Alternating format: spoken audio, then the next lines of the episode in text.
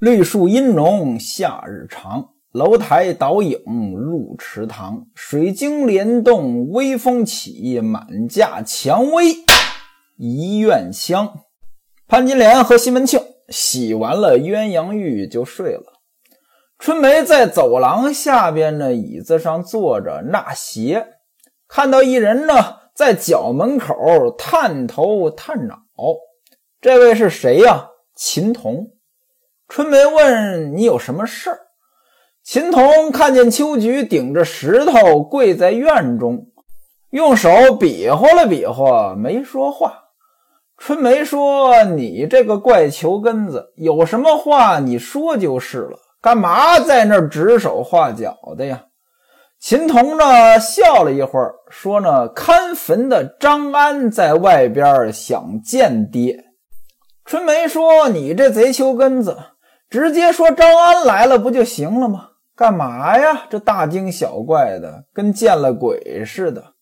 你声音小一点，爹和娘呢都已经睡了。你要是把他们吵醒了，那你可是死罪。”你先叫张安在外边等等，秦童就走出去了。等了一会儿呢，又来到角门口，问爹起来了没有？春梅说：“你吓我一跳，干嘛呀？这冒冒失失的，有什么事儿？你这么着急呀？”秦童说：“张安等爹有事儿，张安呢还要赶别的事儿，怕太晚了。”春梅说：“爹娘正睡得香呢，谁敢打扰啊？你叫张安等着去吧。如果说太晚呢，让他明日再来。”两个人呢正在这嘀咕，结果呢，西门庆在房里听见了，把春梅叫进房中，问他怎么回事。春梅说：“呢，秦童来了，说张安呢在外边等着，想见您。”西门庆说：“把衣服拿来，我出去。”春梅呢，就伺候西门庆穿衣服。潘金莲问说：“张安来干什么呀？”西门庆说：“张安前几天呢，跟我说说咱们家那个坟呐，隔壁是赵寡妇家的庄子啊，他连庄子在地呢都要卖，要三百两银子。我给他还了二百五十两银子，让张安呢替我去讲价。这块地不错。”里面呢有一眼井，还有四个井圈呢，可以打水。什么叫井圈？您看啊，今天咱们用水呢，城市里边这都是自来水，农村呢很多地方也普及自来水了。我老家那我小时候没有自来水，家家户户呢都得打井。打井其实就是呢在地上戳个洞，用那个地下水。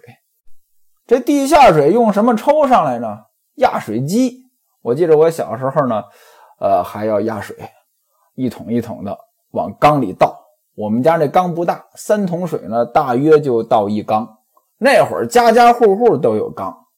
那要是压水机之前呢，呃，其实地面上就是一眼井。这打水呢，得把这个桶呢拿绳子绑上，顺下去，然后把桶呢弄满了，再拎上来，这就是打水。这个井圈呢，就是在井口呢弄一个台儿，这个台儿呢高出地面来，哎，这就是井圈儿在我所在的杭州有一个景点儿叫四眼井，大概就是这个样子。其实它就是一口井，但是上边呢有四个井圈儿，都能打水用。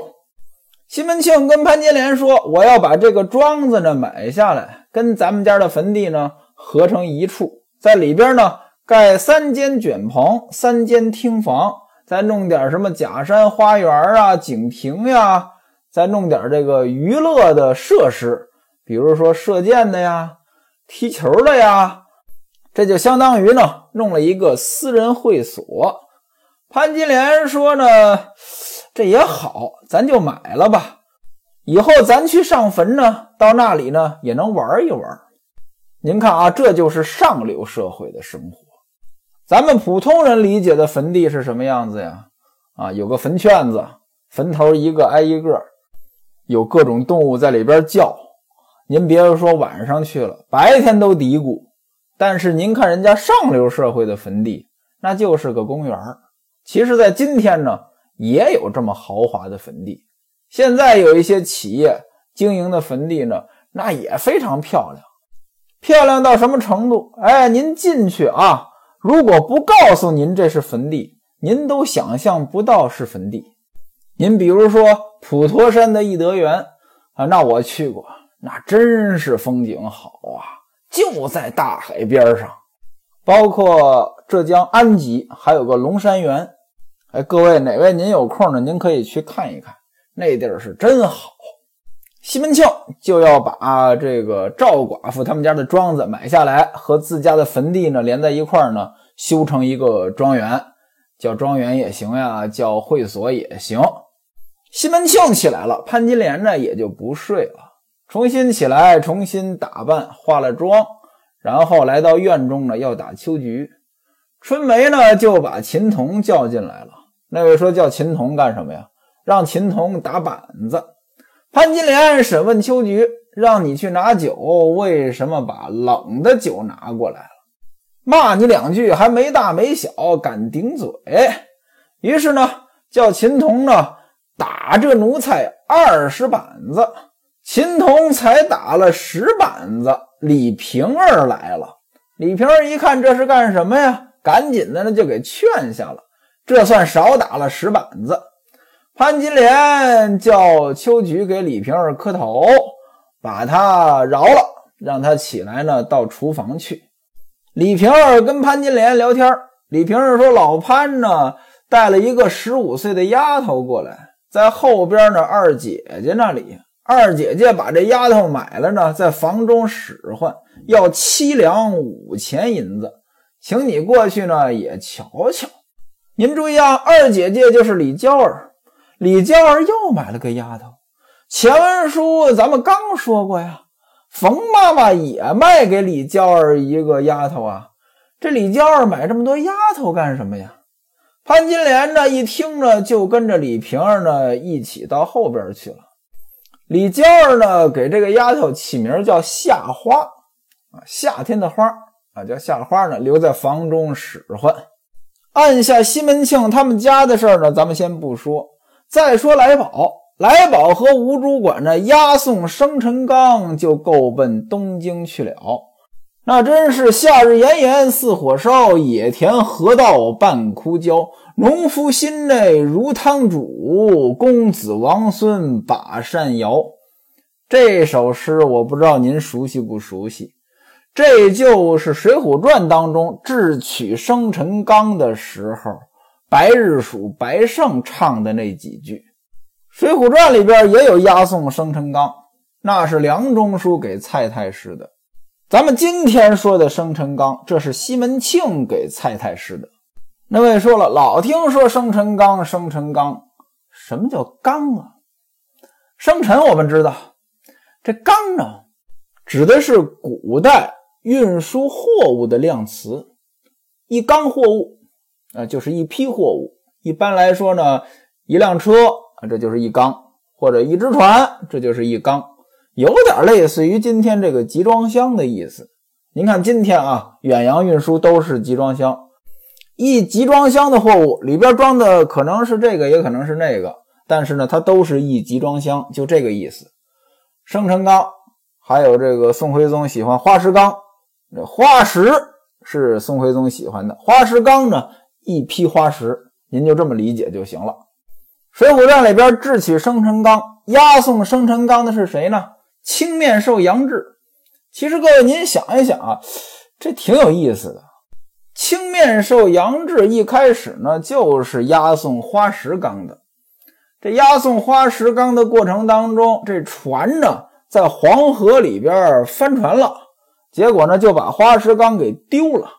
也就是说，青面兽杨志负责武装押运出过事故。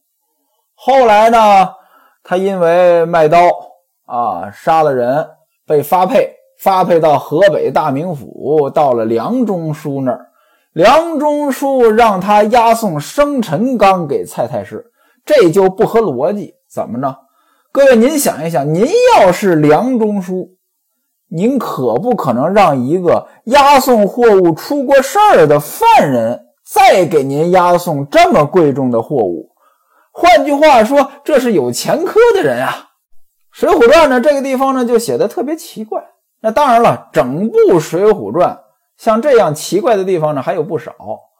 您说要是说愣解释，用阴谋论来解释能不能通？它也能通。有人说梁中书根本就没有准备这么多生辰纲，都是假的，他的目的就是为了丢了。这个解释也通也不通。为什么说也通也不通呢？您要说梁中书舍不得这个钱，他就通。但是那万一杨志要是把这东西顺顺利利的送到了，那梁中书担待得起吗？梁中书能不能冒这个风险？所以呢，这个奇怪的地方，您看您怎么解释？我觉得呢，用阴谋论的方式来解释呢，虽然听起来很新颖，它未必是作者的本意。您别说杨志了，您就拿今天咱们这回书，西门庆的礼物，不就派来宝他们几个人就给送过去了吗？也没被劫。那当然了，这个这礼物肯定没有梁中书那礼物那么贵重。夏日炎炎似火烧，挺热的。来宝他们赶路呢也不容易，饥餐渴饮，小行夜住。这一天呢，就来到了东京万寿门外，先找一间旅店住下。转过天来呢，就送礼物去了。大箱子、小箱子带着礼物来到了天汉桥蔡太师的府门前。来宝吩咐吴主管呢看着礼物，他自己呢穿上青衣，来到府门前给看门的做了个揖。那看门的就问呀：“你哪儿来的？”来宝说：“我是山东清河县西门员外的家人。”来给老爷进献生辰礼物，官吏一听了，张口就骂：“你谁呀你啊！我管你什么东门员外、西门员外啊！我们老爷谁呀？一人之下，万人之上。我管他是什么三台八位、公子王孙，谁敢到我们老爷府门前这么咋咋呼呼的？你赶紧给我滚！”那位说了，这三台八位是谁呀？就泛指呢朝中的高官。您像三台有各种各样的解释。您比如说，有人说三公呢就叫三台，也有人说三台呢指的是尚书台、御史台和谒者台。谒者台呢也叫外台，谒者呢就是使者。咱呢就不细说了，三台八位就是高官啊。这个守门的。就把来宝呢给呵斥了一顿。可是呢，有明白人怎么呢？来宝他不是头一次来呀，这看门的也不止一个人。其他的有人认识来宝，就跟来宝说：“哎，这位呢是新来的啊，没来几天，他不认识你，你不要见怪。你要见老爷是吧？那等我请出翟大叔来。翟大叔就是翟大管家。”来宝也是那懂事的人，从袖中呢取出一包银子，大概是一两，递给那个人。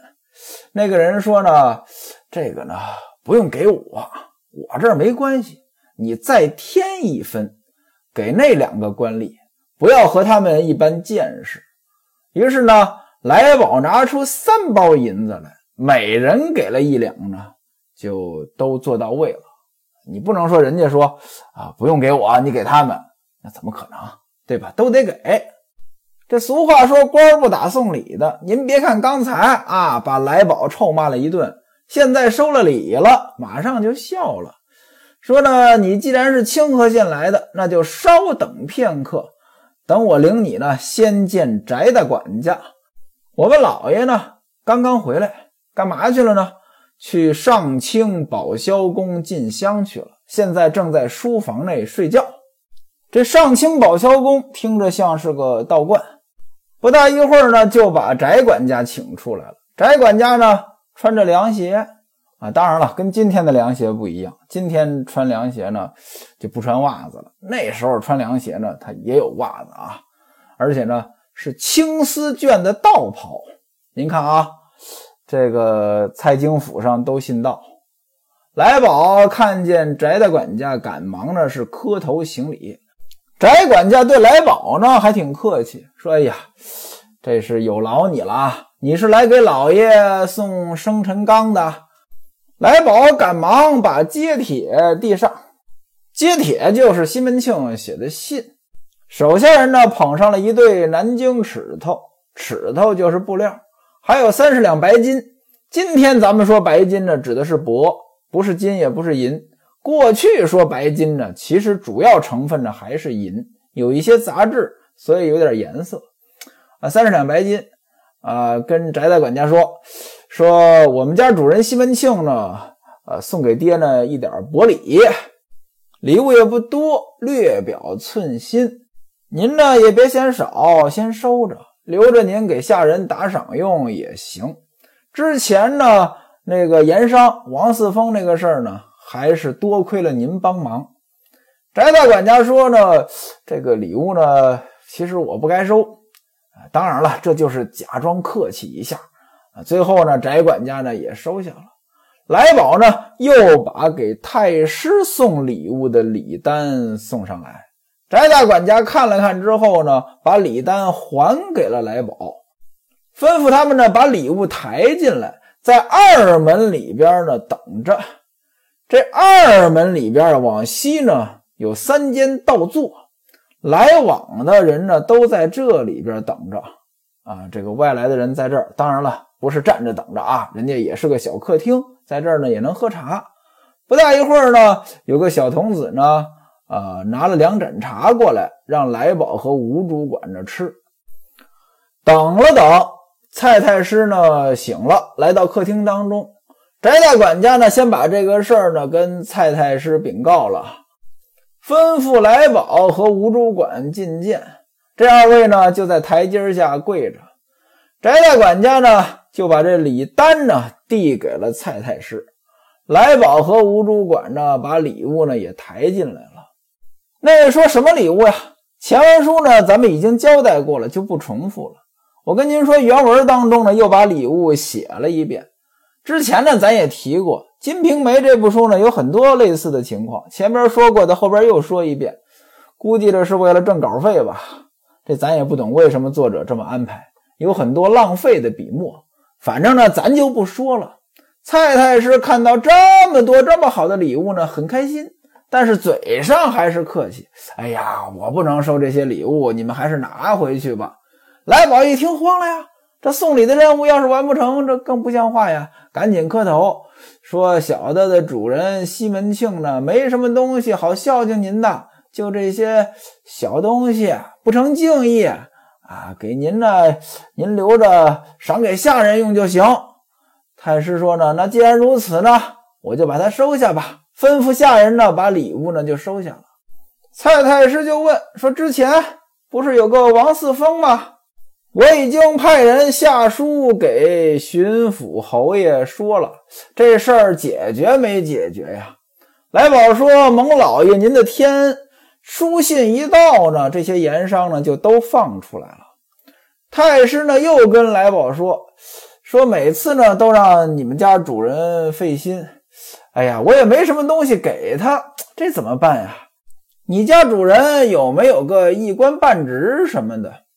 来宝说：“我们家主人就是一介乡民，没有官啊。”蔡太师说：“既然如此，昨天朝廷还亲赐了我几张空着的委任状。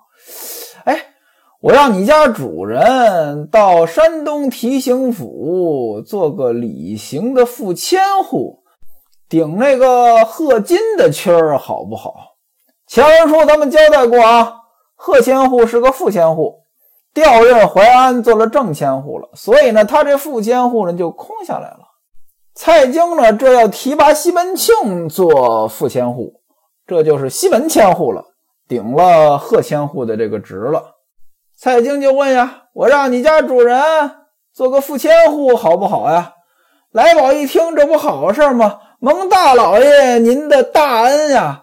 我们家主人就是粉身碎骨也报答不了您的恩情啊！各位啊，这地方呢写的就有点假了。怎么着？这西门庆作为清河县的一个草民，虽然说你有钱啊，大商人，但是你说你这个一下子就够着国务院总理这么高级别的人，我觉得这个呢显得特别假。你要说托门子能托到翟大管家这儿，这个呢我还有点信。你一下子拖到一品官这儿，哎呦，这个还是实权的一品官，这写的呢就有点假。那位说了，西门庆不是杨戬的四门亲家吗？杨戬跟蔡京说得上话啊，那也假。为什么那也假呢？您想呀，陈洪他们家出了事儿，陈静济。都得跑到西门庆他们家躲着嘞。那西门庆跟陈洪是亲家，陈洪又跟杨戬是亲家。真要说西门庆托这关系都这么管用，那陈洪他们家还至于这么惨吗？包括这段写的本身就很假。怎么着？这个千户是五品官，副千户那比五品官还低呢。蔡京是什么呀？那是一品官，你说一个贺千户的变动，蔡京张口就来，这也假。虽然《金瓶梅》这部书呢，它很写实，但是呢，您也可以看出来，他毕竟呢，一个人他的阅历啊、认知啊是有限的，他自己有他自己的社会阶层，他不可能把各个阶层呢都非常了解，他有他的局限性。那我估计着呢。《金瓶梅》的作者，他可能呢，对于上流社会的顶尖儿，他是不熟悉的，完全凭想象写，有点假。那咱们就这么听吧。啊，蔡京吩咐底下人呢，把这个书案摆过来，拿了一个空的委任状，把西门庆的名字写在上边啊，给盖上章。这一下子，西门庆就有官当了。什么官呢？金吾卫一左所副千户，山东等处提刑所理刑。拿今天的话说，县里边驻军的副司令，再加上法院的这个一个院长，西门庆一下子有官了。给西门庆安排完官，蔡京又问：“啊，问来宝说，你们两个人呢，替我来送生日礼物，也挺辛苦的。你们后边跪的是什么人？您注意啊，蔡京说你们两个人挺辛苦的，后边是什么人？这两个人指的就是来宝和这个吴主管呀。除了他们两个人，后边是干什么的？那就是下人呀，伙计呀。”哎，送东西、抬东西的这些人啊，来宝刚要说这是伙计，结果呢，这吴主管说了，说我是西门庆的舅子，我叫吴点恩。各位您注意啊，吴点恩是谁？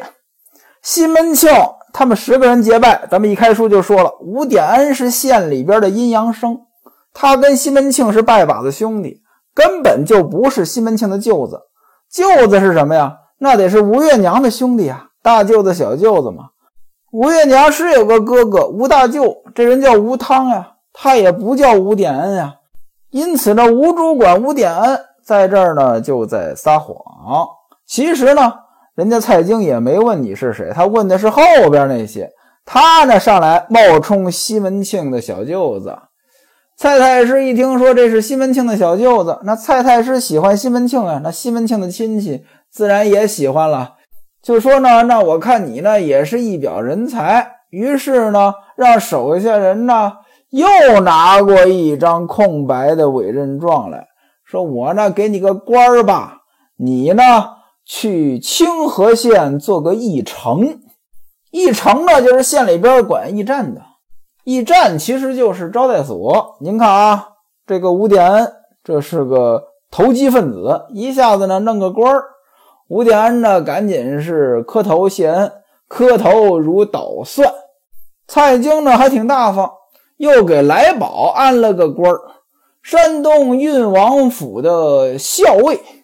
这运王呢叫赵凯，是宋徽宗的儿子。而且呢是宋徽宗最喜欢的儿子。这个来宝也了不得了，成为运王府的校尉了，那就是警卫连的人了。